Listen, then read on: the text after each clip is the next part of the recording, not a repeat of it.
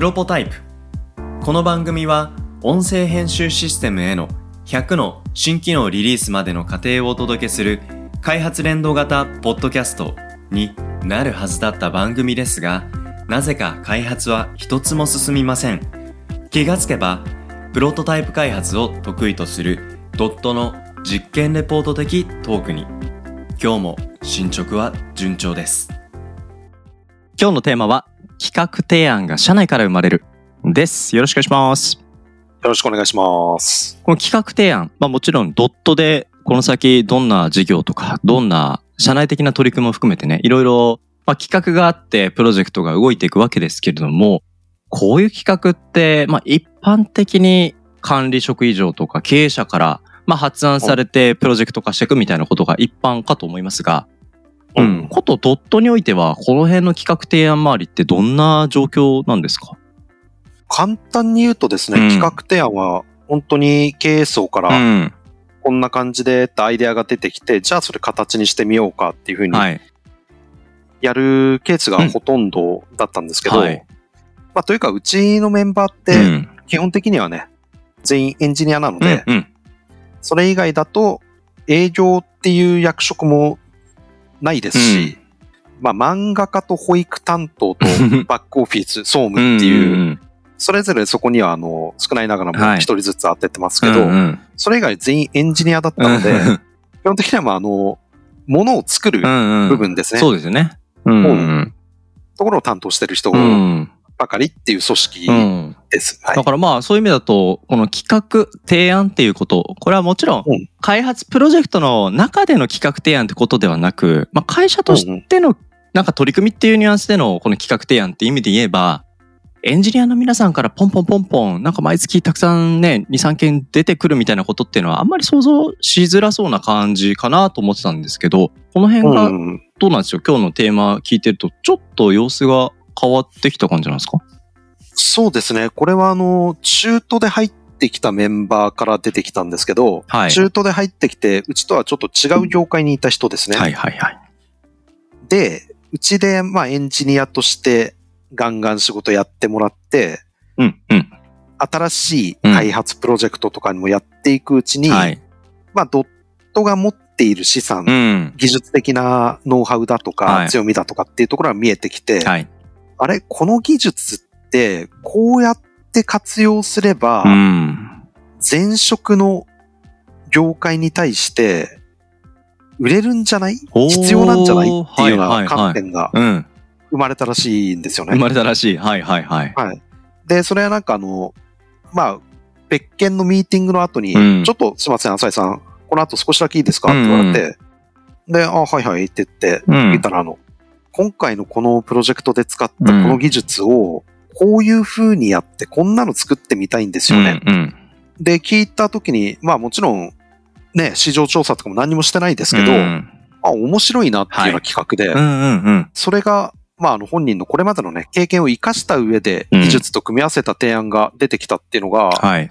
初めてかな？ほー。うん、雑談的な感じで、あ、これこんなの面白いよねってのもしょっちゅうですけど、うんうんちゃんとサービスのアイデアっていうところまでなんかうん考えてうん。言ってきたのは多分初めてだったんですよ。なるほど。すごく前向きな変化にですよね。なりますようんね。うん。それってこれまであの、その彼には基本的にはエンジニアとしてはい開発だけをお願いしてたんですけど、はい。そのちょっと前に、うん。今までお願いしてなかったような仕事っていうのも徐々に任せてたんですよ。ほうちはあの、年に2回の面談で、うん。向こう半年とかもっと長い期間で見て、やりたいこととやりたくないことっていうのを本人の口から言わせてるんですうんね。うん。で、やりたくないことをやらせる気はないんですけど、うんやりたいことって基本的にはみんなあの、今まで通り開発がやりたいっていうのがほとんどなんですうよ。んうん。開発が楽しいって言って。はで、その彼もそう言ってたんですけど、うん。ちょっと僕の方のキャパが。体調を崩したりとかっていろいろとあって、あ、ちょっとこれしんどい、やばいぞっていう時に、うんうん。誰かに手伝ってもらわないとこれはまずいなと思った時に、はいなんとなく、はい。その彼に僕の仕事の一部を任せたんですよ。はあ。なので、進んでいるプロジェクトのちょっと企画とかお客さんとの調整してっていう部分とか、うん。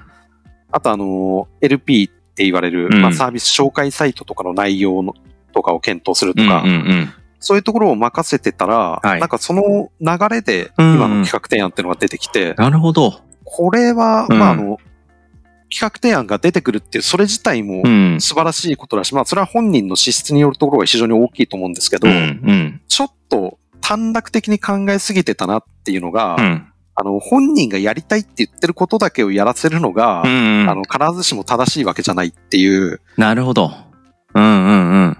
大前提としてあの、絶対これやりたくないんですっていうのをうんやらせることは僕はあまりしたくないんですけど、はい。やりたいっていうことだけを基本的にやらせるっていうのは、うん。僕の逃げだったなっていうふうに感じてるところがあって、うんうんうん。一番楽なんですよ。あの、はいやりたいっつってることだけをやってってもらえば、本人楽しいから、うんうん。ただあの、果たして本当にそのやりたいことだけでいいのかって考えると、実ははい、この人はこういうところも向いてるんじゃないか。うんうんうん。自分からはやらないけれども、言われてやってみたうらん何かが変わるっていうのうがんあるんだっていうのをちょっと気づきまして。なるほどな。うんうん。面白い気づき。なんかそういうね、んああ、多分これあの、世の中の管理職とうんか、うん部下を持ってる人たちからしたはら当たり前だよとかって言われるかもしれないうんん。いですけど、やいやいや。なかなかね、その当たり前のところに気づくの難しいなと思って。いや、これ大きいメタ認知をドットを経営する浅井さんにおいて発見されたんだろうなと思ったんですよね。で、やっぱりさっき面談の中でやりたいことやりたくないことってことはっきりやっぱり言語化するってプロセスがあるじゃないですか。うんうんそれを基準に人事配置を考えるっていうことがある種もうフレーム化している中で、その外の考え方を、に目を向けるきっかけになったわけですよね。うんうん、それをやっぱり発想していくっていうのはもちろん外の業界とか外の会社ではもしかしたらそういうことって当たり前かもしれない。例えばね、その4月になったら移動があってみたいなことって毎年なんかありますみたいな会社のルーティンってあるじゃないですか。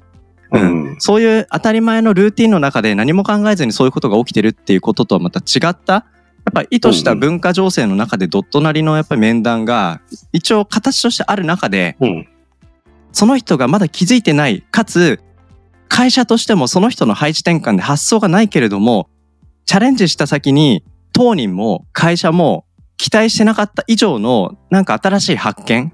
そういったところに出会えるっていうのが会社にとっても本人にとってもキャリア上すごく大事なねきっかけをかこの会社でうんそういう機会に恵まれたっていうふうに思える瞬間。